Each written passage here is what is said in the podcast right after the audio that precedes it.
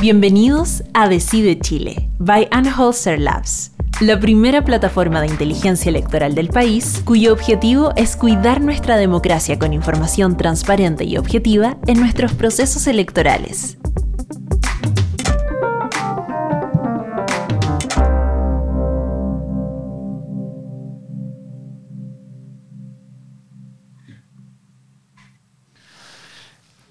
Hola, muy buenos, días. Bienvenidos a la conversación con Unholster Lab. Em, yo soy Cristóbal Uneos, director de Data Science, y estamos de Unholster. Estamos aquí con Alex Galetovich, en Fellow del Adolfo Ibáñez, y tenemos dos distinguidos invitados. Juan Pablo, perdón, María Teresa Valenzuela, profesor de la Universidad de los Andes, decana de investigación. Ella es médica de profesión y tiene un magíster en microbiología y salud pública, y además es miembro del Consejo Asesor COVID. Y tenemos además a Juan Pablo Torre, em, que es profesor de la Universidad de Chile, es director de investigación y es cirujano de la misma universidad, pediatra, infectólogo y, doctor en ciencias médicas de la misma universidad. Em, Juan Pablo, em, junto a otro grupo, María Teresa también involucrada, hicieron el primer estudio sobre el contagio de COVID en los niños en un colegio particular, ¿no es cierto?, el Barrio Alto. y la idea del podcast de hoy día es hablar un poco sobre el plebiscito y el COVID y la probabilidad de contagiarse y qué es lo que hemos aprendido y qué le podemos decir a los que nos escuchan sobre em, las cosas que podemos hacer para cuidarnos el día de la, de la, de la, de la votación. Y partamos por em, María Teresa, desde enero hasta la fecha, ¿no es cierto?, el COVID invadió el mundo, más de un millón de personas han muerto a nivel del, país, y en Chile la cifra va entre 12.000 o 17.000, dependiendo si uno cuenta o no cuenta las personas que hayan tenido un test PCR al momento de, fallar. La pregunta que nos hacemos y que queremos partir la conversación es qué hemos aprendido acerca de cómo se transmite este, este virus en, en la población. Bueno, Buenas tardes, eh, muchas gracias por la invitación y poder eh, compartir aportes, digamos, para eh, el próximo plebiscito en Chile. bueno, el virus SARS-CoV-2 se transmite a través de gotas que se eliminan al toser, al estornudar, al cantar, al conversar o incluso al respirar. El mayor riesgo de transmisión lo tienen obviamente los contactos más cercanos eh, a la persona que está enferma. Las gotas, estas que transmite el enfermo, eh, pueden ser de un tamaño más grande y que las más grandes pueden alcanzar distancia de aproximadamente 1.5 metros. Y ahí radica la importancia entonces, ¿no es cierto?, de todas las indicaciones que hacemos del distanciamiento físico entre persona y persona pero hoy día eh, ampliamente es discutido que también puede transmitirse a través de aerosoles. Eh, y estas gotas entonces son las que transmiten la infección cuando son inhaladas o depositadas en la mucosa de, eh, que está en contacto, como por ejemplo la mucosa de la boca, de la nariz, de los ojos, entonces, por esa razón también eh, tiene la explicación de las otras medidas que tanto énfasis hacemos. Cuando tú dices em, que ahora recientemente también se sabe que transmite por aerosoles, ¿le puedes explicar al público qué, entendemos nosotros por aerosoles? Bueno, los aerosoles eh, significa que viajan por mucho mayor distancia que las gotas. Las gotas son pesadas y por lo tanto las gotas tienden a caer eh, a una distancia, digamos, como decía anteriormente, de aproximadamente un metro. Pero sin embargo, los aerosoles vuelan, eh, se dispersan. Entonces, eh, quizás todo lo que se está avanzando en el conocimiento, porque todo lo que decimos hoy, mañana puede ser modificado, porque la velocidad del conocimiento creo que nos tiene a todos quienes realmente nos hemos dedicado a estudiar estos temas, nos tiene asombrados y superados. Entonces, por lo tanto, siempre antes decíamos que era solamente a través de gotas, pero hoy día está claramente discutiéndose el tema que sea también eh, se generen aerosoles que viajan a mayor distancia. Juan Pablo, eh, con varios colegas de la Universidad de Chile, eh, tú publicaste un estudio acerca de cómo se contagiaron alumnos, profesores y apoderados del Colegio St. George. ¿Podrías contarnos brevemente en qué consistió esa investigación y qué concluyen de ella? Sí, muchas gracias Alex, eh, Cristóbal, gracias por, por, la invitación a, participar. Y, bueno, claro, eso efectivamente fue, eh, es el primer trabajo que, publicamos, también participó la doctora Valenzuela y otras personas en la Universidad de los Andes junto con este equipo, ¿no es cierto?, eh, liderado por la Universidad de Chile. es bien interesante porque un colegio o una comunidad escolar de alguna manera pasa a ser algo un poquito parecido a una, a una pequeña ciudad, ¿no es cierto?, un pequeño entorno comunitario entonces vimos ahí la oportunidad de empezar a hacer los estudios y por otro lado también eh, fue el lugar y el colegio en donde se generó el primer brote identificado en el país y que ustedes saben, llegó a que a los pocos días, ya con dos casos confirmados, eh, por ahí por el 13 de, marzo, eh, se decretara el cierre de ese colegio y a los dos o tres días siguientes, ¿no es cierto?, el cierre de todos los colegios en Chile hasta la fecha. Hasta la fecha no hemos tenido, salvo algunos casos muy puntuales de reapertura de colegios, que es otro tema súper interesante también de discutir, llegó al cierre. ¿Qué es lo que hicimos y qué es lo que encontramos? Básicamente lo que fuimos a ver dos meses después de que ocurrió el brote, porque esto ocurrió a mediados, ¿no es cierto?, entre mediados y fines de marzo, lo empezamos a ver a principios y primera quincena de mayo, cuánta gente posiblemente se había contagiado, había tenido contacto con el virus y eso en el fondo lo hicimos a través de test de anticuerpos que sabemos que tienen cierto nicho y en este caso justamente pueden servir para este tipo de estudios epidemiológicos porque nos, nos dicen si una persona tuvo o no tuvo contacto con el virus básicamente. Queríamos saber cuántos, cuántos niños, cuántos adultos de los que trabajaban en el colegio y ojalá también saber si es que habían tenido o no habían tenido síntomas en el momento del brote a través de eh, un reporte de síntomas que hicimos también, que incluimos en el estudio, y cuál fue la direccionalidad que tuvo dentro de los estudios estadísticos que podíamos hacer, en el fondo, quién contagió a quién más o menos y, en qué dinámica, qué dinámica tuvo la transmisión.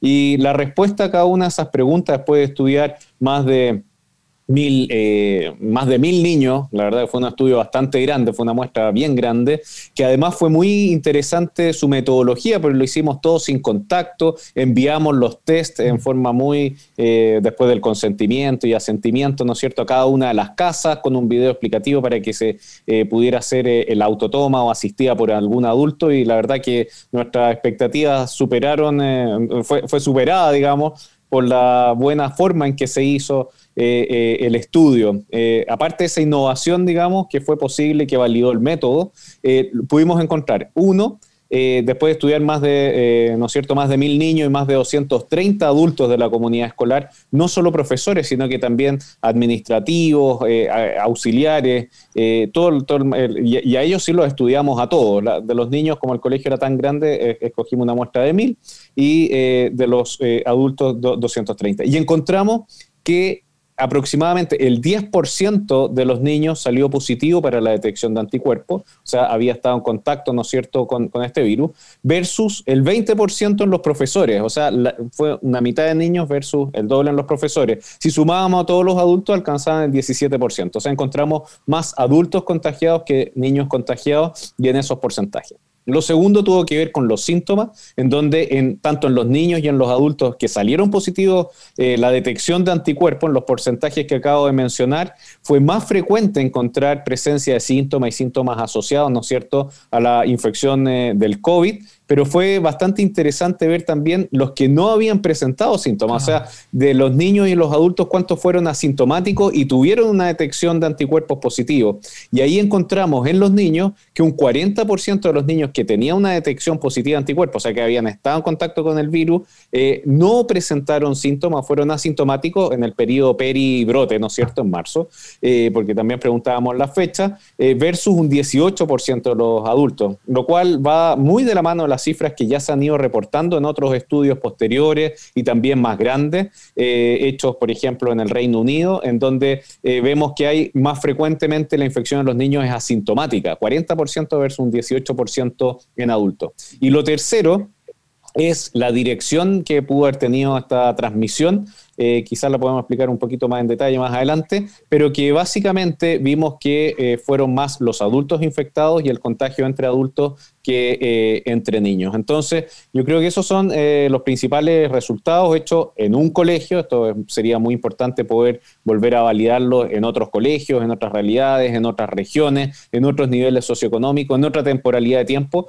pero sin duda que fue un estudio que marca una, pauta y, que fue una contribución no solo a, la discusión a nivel nacional, sino que también a varias guías que se están eh, o ya proponiendo, se han discutido también en Europa, en Estados Unidos y en otros países. ¿Ustedes nos podrían contar un poco eh, cuáles son las implicancias prácticas que han ido derivando del estudio en, acerca de, por ejemplo, ¿sería seguro reabrir un colegio o qué habría que hacer adentro de un colegio y qué no habría que hacer? Sí, no sé si la un, tema, un tema candente hoy en día. No, pero Después seguimos con el plebiscito. Sí. Sí, sí. No, por supuesto, ha servido muchísimo, porque primero, digamos, está claro que el retorno a clases o el retorno o reabrir establecimientos educacionales solo se pueden hacer cuando exista seguridad desde el punto de vista sanitario, sobre todo eso, eh, tanto para los niños como para el profesorado y como para toda la parte administrativa. Entonces, eh, lo primero es eso y para ello entonces, por lo tanto, se ha fijado en el, paso, el plan paso a paso, que en el paso 4, ¿cierto?, que es apertura inicial, en el cual eh, se cumplen con indicadores epidemiológicos donde la incidencia de casos nuevos en los últimos siete días sea inferior a 5 por 100 mil habitantes en esa comuna o en esa provincia. Eso es muy importante porque eh, resulta que no, acá no podemos trabajar con datos nacionales mm. y nos ha quedado meridianamente claro en nuestro país las tremendas diferencias que han existido en cada una de las regiones y comunas de nuestro país. Entonces, por esa razón es que acá lo importante es que estos indicadores se deben estar cumpliendo en una comuna o a lo más en una provincia, que sería como la división eh, más posible en las otras regiones que no sean la región metropolitana. Y también que la positividad del PCR sea eh, igual o menor a 4%. Entonces ya con eso por lo menos tenemos seguridad de que eh, hay cierto control, ¿no es cierto?, de esta epidemia en ese lugar y lo otro muy importante es que todo lo que se haga tiene que ser absolutamente flexible, gradual y voluntario. Porque en mm. realidad cuando alguien está con miedo, muchas veces por miedo comete errores. Lo otro importante es que los colegios en sí tienen que cumplir condiciones muy relevantes, digamos, donde vaya a existir este distanciamiento entre alumno y alumno, que cada alumno reciba su kit ¿no es cierto? Su kit, donde va a estar la mascarilla, donde van a estar sus útiles, donde va a estar eh, el alcohol gel, eh, que eso no puede faltar. Entonces tenemos el distanciamiento físico, la mascarilla, tenemos el hecho de que se le provee de elementos que los va a usar solamente para él y no poder compartir, donde exista también la posibilidad de que se va a poder sanitizar estos colegios, digamos, durante eh, dos veces al día, eh, para que obviamente no haya el riesgo de que este virus esté eh, dentro de las superficies de, por ejemplo, los escritorios u otro mobiliario. Lo otro importante es que también exista eh, seguridad del transporte, si es que en realidad son niños que se están transportando entre una comuna y otra comuna, por ejemplo. Te puedo preguntar ahí a propósito.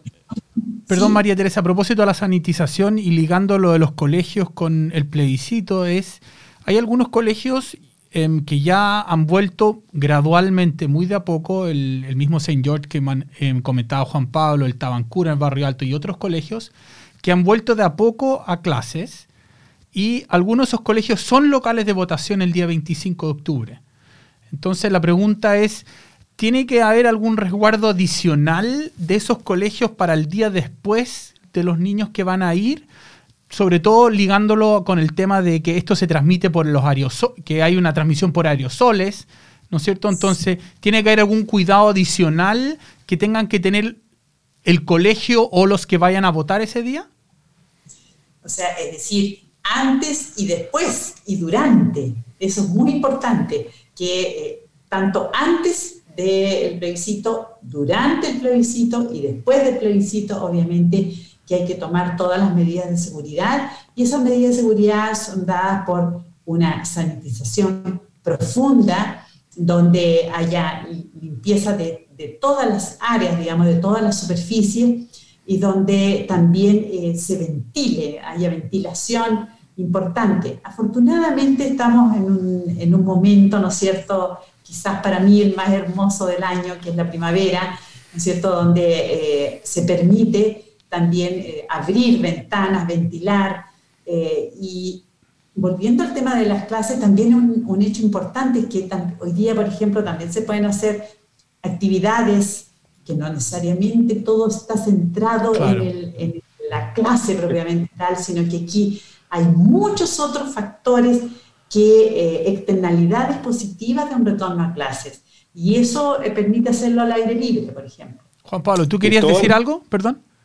Sí, por supuesto, no, me, me, parece un tema que es muy importante poder eh, hacer este intercambio de, opiniones, ¿no es cierto? Y respecto a la posible o no vuelta a clase, me, gustaría hacer un comentario y quizás eh, definir tres puntos que, que quizás a la luz de la evidencia y complementando lo que decía la doctora Valenzuela son, son importantes. El primero es la relevancia que tienen las clases y los colegios para los niños. es un bien, ¿no es cierto?, que va mucho más allá del rol eh, meramente educativo, sino que aquí es social, es sanitario, es de salud mental, de poder hacer ejercicio, de interactuar con sus compañeros, que es indiscutido y, así lo ha dicho también, ¿no es cierto?, la sociedad científica, la sociedad chilena de pediatría, etcétera, de lo importante que es que los niños puedan retomar cuando hayan condiciones, ¿no es cierto?, para hacerlo, eh, su actividad escolar. Y en ese sentido, es cierto que en Chile y los países en Latinoamérica y muchos otros más también tienen varios países dentro de cada propio país, mm. así que cada región, cada comuna tiene sus particularidades. El COVID también ha demostrado ser muy de clúster,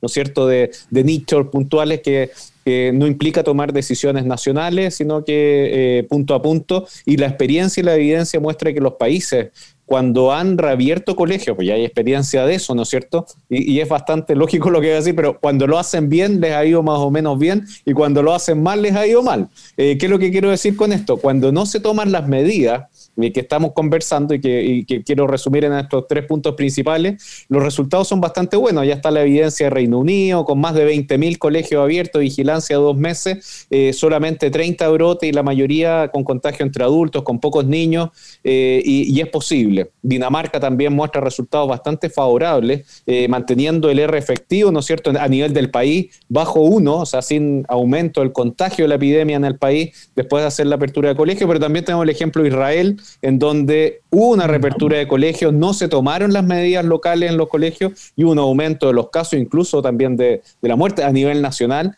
que estuvo muy asociado a la apertura de colegios. ¿Y cuáles serían esos tres puntos a la luz de la evidencia que resumen de alguna manera, quizás, porque hay muchos más, eh, lo que debiéramos tener en cuenta? Lo que mencionaba la doctora Valenzuela, que haya poca transmisión en esa comunidad.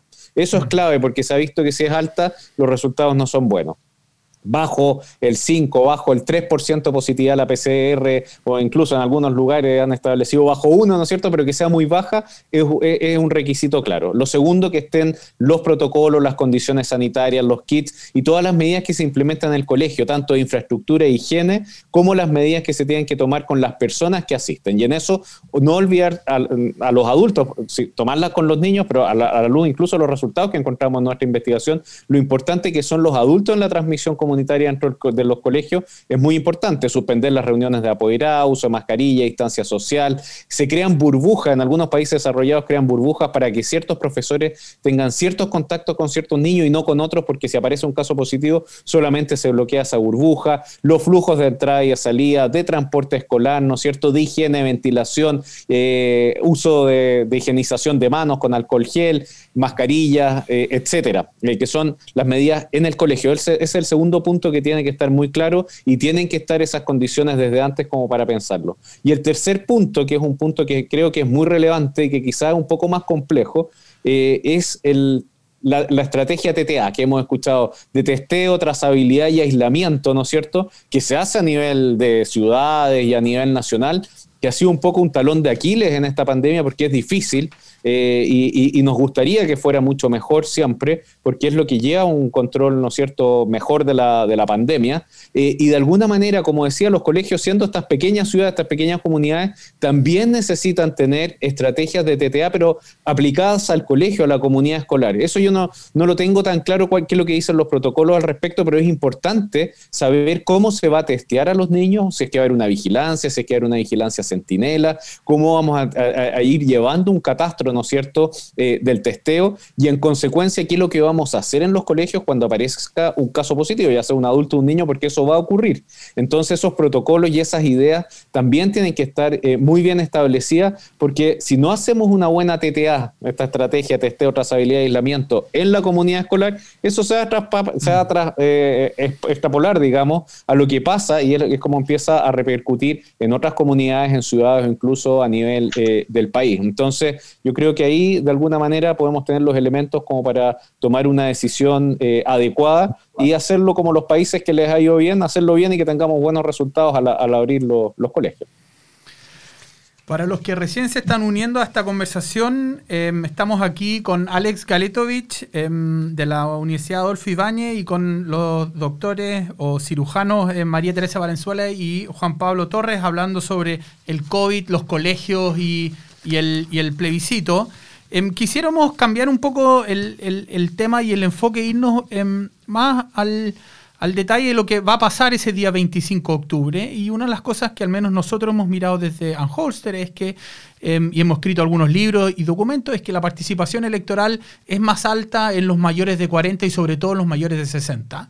Y lo que hemos aprendido, y yo mirando los datos a nivel más agregado y Alex también a nivel más del mundo, ¿no es cierto? Es que los que más se contagian y, han fallecido, al menos en Chile, son los mayores de 60 con una probabilidad mucho más grande que, que, lo, que, los jóvenes o que los niños, ¿no es cierto? Entonces, en el fondo es los más eh, los más em, riesgosos en, contagiarse y fallecer son los adultos mayores y son los que más votan. ¿Qué podemos decir? ¿Qué cuidados deberían tener ellos, en especial el día de, la votación? ¿Por qué ellos, qué sabemos por qué ellos se contagian más que, el resto? Bueno, eh, a ver, los, adultos mayores, eh, lo que hemos visto en nuestro país es que son los que menos se infectan. Solamente eh, aproximadamente de todo lo que es la carga, ¿no es cierto?, de casos Chile, el 14% solamente ha ocurrido en las personas sobre 60 años de edad. Pero lo que pasa es que cuando ellos se infectan, es, hacen complicaciones.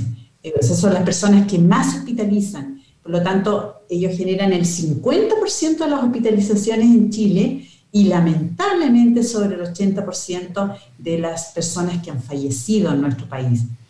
Y esto eh, tiene que ver porque nuestro país, y eso es en general, pero triplicado en las personas mayores, son personas con factores de riesgo muy relevantes que están ya súper estudiados que son los principales factores de riesgo para complicarse frente a una infección por el COVID-19.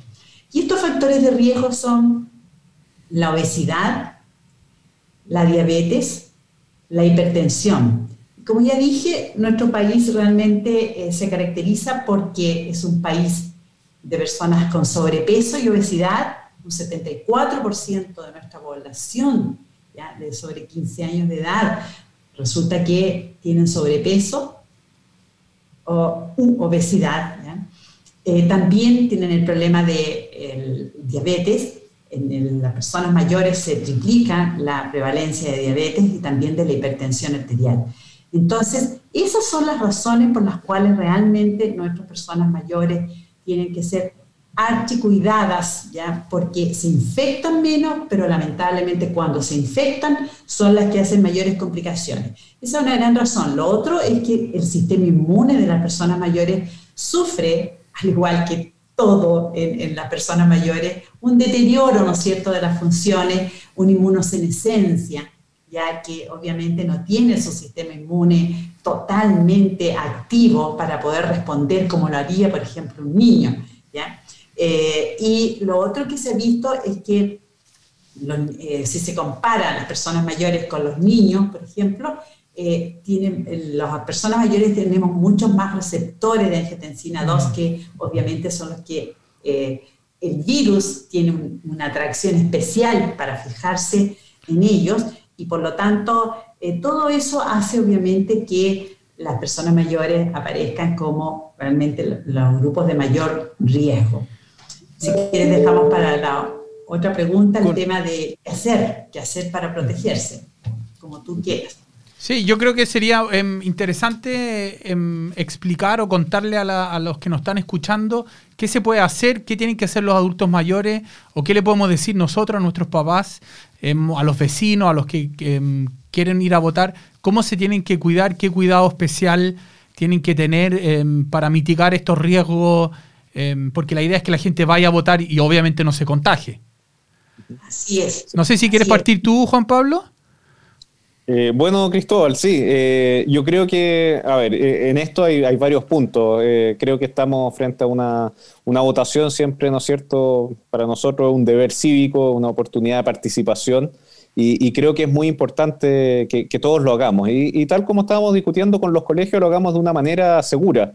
Y ya llevamos varios meses de, pandemia. Yo creo que eh, todos hemos ido aprendiendo eh, cómo cuidarnos mejor y en este caso, que vamos a estar, ¿no es cierto?, en esta actividad puntual, aplicar al máximo todos nuestros aprendizajes durante esta pandemia. Ya sabemos lo importante que son las tres medidas básicas, ¿no es cierto? La distancia social, el, hecho de mantener eh, por lo menos, ojalá, un metro y medio, dos metros, el usar mascarilla, la, mascarilla ha demostrado ser muy interesante en términos de, de, prevención, ¿no es cierto? Un adecuado y correcto uso de la mascarilla y también eh, es importante la higiene y lavado de manos, porque nosotros andamos tocando, podemos tocar la mascarilla, podemos toser, podemos tener contacto con, con otra superficie, y en eso eh, podemos usar alcohol gel con una buena higiene de manos por unos 20 segundos, o también agua con jabón. El, virus tiene en su estructura más externa un componente lipídico que el jabón lo destruye, por eso es importante usar jabón y agua y jabón por 20 segundos con una buena higiene también es efectivo. Pero también hay otras cosas que podemos complementar y que es importante que las personas lo sepan,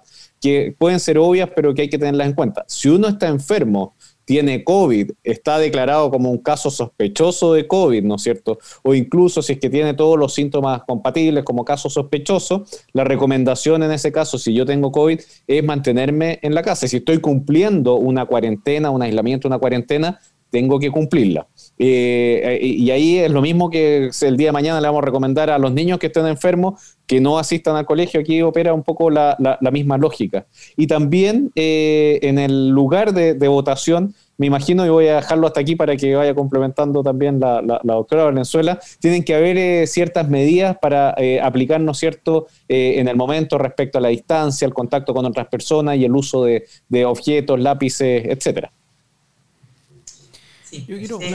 Totalmente de acuerdo con, Juan Pablo.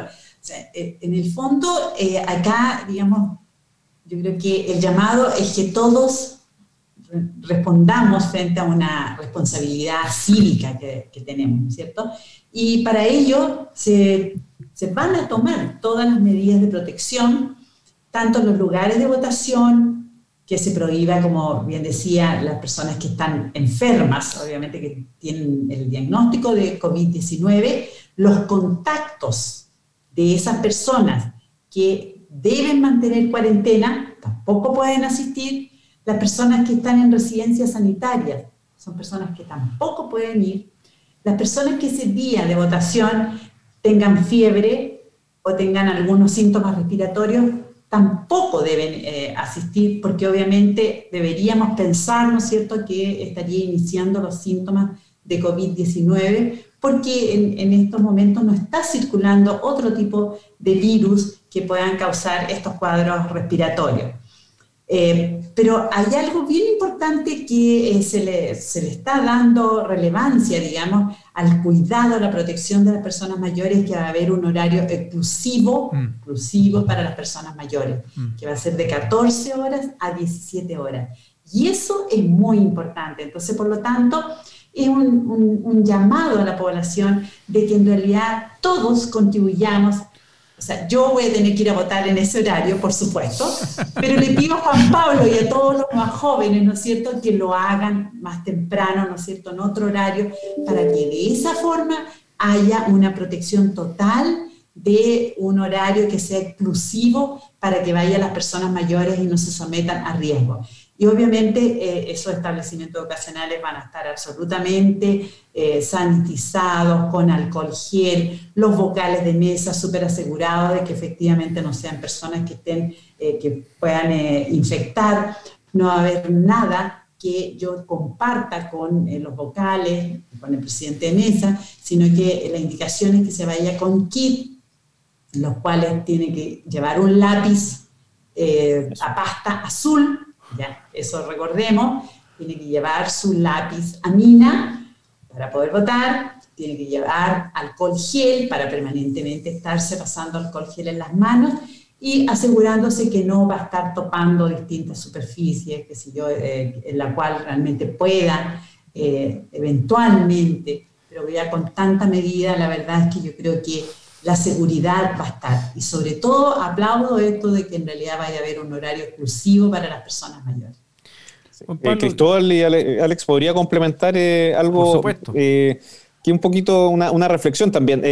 nosotros como personal de salud, bueno, estamos yendo continuamente a los hospitales, atendiendo pacientes, haciendo actividad clínica y tomando estas medidas la posibilidad, bueno, y el hecho que no, de que no nos contagiemos, digamos, las medidas resultan. Mm. Obviamente ninguna medida es perfecta, siempre puede haber un pequeño riesgo, ¿no es cierto? No es cero, pero es muy cercano a cero. O sea, nosotros estamos expuestos habitualmente al virus, ¿no es cierto? Y tomando estas medidas que estamos mencionando, no son muy distintas a las que estamos comentando para asistir al plebiscito, esas eh, medidas prácticamente siempre eh, son efectivas. Eh, si las cumplimos mejor, más efectivas y nunca un 100%, pero bastante cercano a eso. El uso de guantes, de, si, sale como pregunta, en general no lo recomendamos porque los guantes pueden dar falsa seguridad de que estoy protegido y ando tocando cualquier cosa, me toco la cara, me toco mi mascarilla, así que eso, por ejemplo, no es una medida que esté dentro de la recomendación.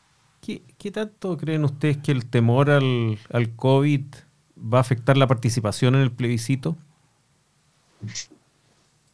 Y, ese temor, ¿cómo debiera abordarse? Sobre todo en vista de lo que tú acabas de, decir, de que tomando las medidas, incluso en ambientes donde uno supondría que hay un alto riesgo de contagio, el contagio se contiene con mucho éxito. Bueno, el temor se vence con la educación. Mm.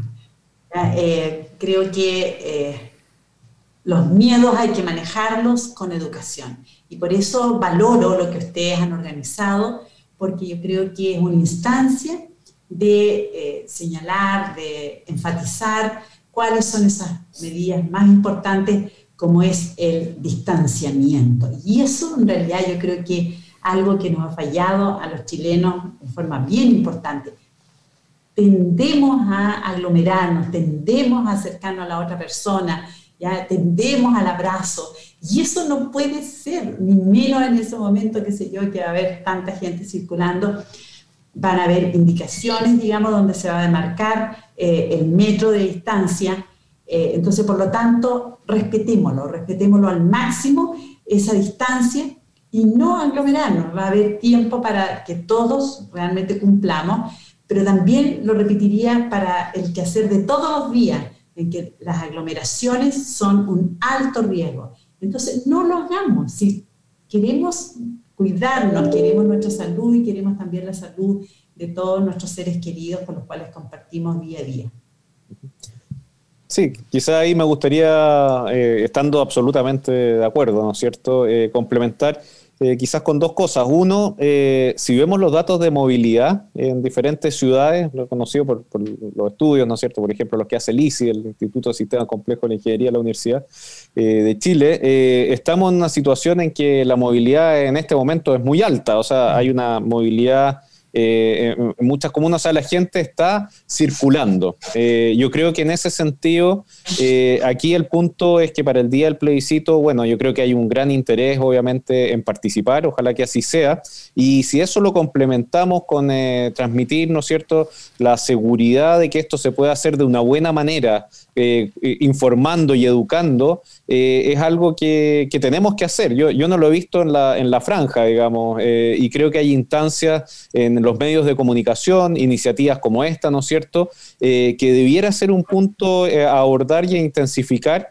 en el sentido de transmitir, y, para eso hay datos, hay evidencia, ¿no es cierto?, eh, que podemos comunicar de una manera más enérgica para que las personas tengan la información, para que eh, estén seguras haciendo su proceso de votación, cumpliendo obviamente las medidas que, hay que cumplir. Eh, yo creo que en eso podríamos, ojalá, insistir un poquito más y ojalá tengamos más impacto para eh, hacerlo, porque todavía nos quedan varios días para, insistir en esa información y en esa educación.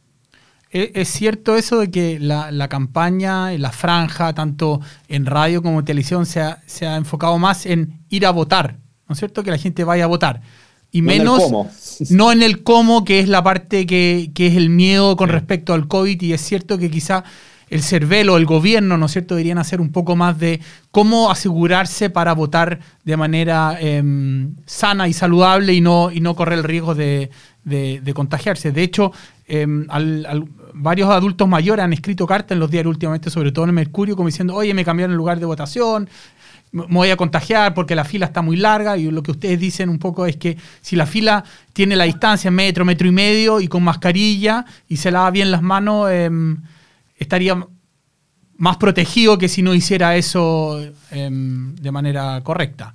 Em, yo, creo que eh, estamos, estamos llegando al final de la hora, pero para terminar, ¿por qué no nos dan, no sé, por las tres o cuatro recomendaciones de cómo comportarse el día del plebiscito? Qué llevar eh, y, qué, y qué hacer, porque es posible que se hagan colas, que se formen colas, es posible que haya alguna aglomeración. ¿Qué es lo que deberíamos hacer? Bueno, yo diría, o sea, todavía yo creo que las damas son primero. partiendo, la, buena educación como que es el punto básico, ese, ayuda, ese ayuda un montón siempre, pero, pero a partir de eso, eh, desde eso. Además, como estoy con este gran caballero que es Juan Pablo Torres, por lo tanto, me entiende. Pero eh, en todo caso, el, yo creo que los mensajes más importantes son que todas las medidas deben ser tomadas desde que se sale de la casa, mm. entendiendo que realmente los enfermos, los contactos estrechos, los que están en residencia sanitaria, no van a ir. O sea, eso yo, yo, lo, yo lo asumo, que en realidad van a entender que no pueden, porque ponen en riesgo la seguridad de todas las personas. Eh, pero después de eso yo creo que lo importante es que las medidas de seguridad se tomen desde el minuto que se sale de la casa, ya eh, en qué se va a transportar, eh, que no ande tocando, digamos, eh, los buses, los asientos, que sé qué. Y en especial cuidado, digamos, las personas mayores que eh, el ideal obviamente es que lo pueda llevar un familiar o el apoderado de esas personas mayores o de los establecimientos larga estadía de personas mayores donde eh, trabajan con cuidadores, pero que sean acompañados para que todas las medidas de seguridad se tomen desde que se sale de la casa. Y de ahí, obviamente, el tema de entender que todos vamos a tener la posibilidad de votar, resguardar este distanciamiento físico, la mascarilla y llevar el kit, que no se nos olvide, ¿ya? Para que no andemos pidiendo lápices ni tampoco alcohol gel. Llevemos nuestro kit, qué sé yo, donde lápiz azul de pasta, lápiz de mina, eh, alcohol gel, con nuestra mascarilla bien puesta, cubriendo nariz, boca, adherida al, rostro y eh, no aglomerarse. Sí, yo, yo creo que esos son los principales mensajes, así que de acuerdo con, con la doctora Valenzuela. Lo, lo, comentamos también, ¿no es cierto? Si uno es un caso confirmado, un contacto, ¿no es cierto? Eh, un caso sospechoso en ese momento, no asistir para eso hay otras vías, ustedes saben que eso tiene otro tipo de, de, vías. Eh, y, y, en el momento el uso de la mascarilla, la distancia, ¿no es cierto? Que comenzamos, el lavado y la higiene de manos, eh, y además respetar los horarios para los adultos, ¿no es cierto? Mayores que se están estableciendo, yo creo que son las medidas eh, principales. Así que eh, nada, yo creo que podemos hacerlo y lo importante es que lo hagamos, lo hagamos bien. Eh, si es que estamos en el lugar de votación, eh, ayudemos de manera positiva a mantener la distancia, ¿no es cierto? De manera cívica, de manera pacífica, porque obviamente esta una, nunca habíamos tenido una votación en pandemia, nunca nos habían pasado muchas cosas este año que nos están pasando, pero que estamos aprendiendo a, a, hacerlas. Nosotros como pediatra e infectólogo este año nos quedamos sin virus respiratorio sincicial y eso era algo que jamás habíamos pensado en la vida que iba a ocurrir y vean ustedes cómo esta pandemia nos cambia nuestra, nuestras perspectivas. Así que es un desafío hacerlo bien, como, con cultura cívica, eh, y es, factible, es totalmente posible. Eh, ustedes ven que las medidas son bastante, eh, están al alcance de, ser cumplidas, así que yo, yo estoy optimista en que lo podemos hacer bien, de manera cívica y tener un, bonito proceso de, de plebiscito, ¿no es cierto?, ahora en octubre y también en los que vengan más adelante. Bueno, María Teresa y Juan Pablo, muchas gracias por esta conversación. Creo que ha sido muy interesante. Yo al menos aprendí en cualquier cantidad y, yo espero que los que nos escuchen también. Los invitamos a nuestros próximos em, podcasts en este ciclo de plebiscito. Vamos a tener em, en, un rato más uno sobre datos e investigación en el periodismo y mañana vamos a tener uno sobre comparando el plebiscito del 88 y el del 2020 con actores que estuvieron involucrados. Así que muchas gracias por todo y nos vemos la próxima vez. Muchas gracias a ustedes por esta instancia. Decide Chile by Holster Labs está conformado por un grupo de profesionales comprometidos que a través de su expertise tecnológico entregan análisis y contexto como un beneficio directo a la comunidad en procesos electorales.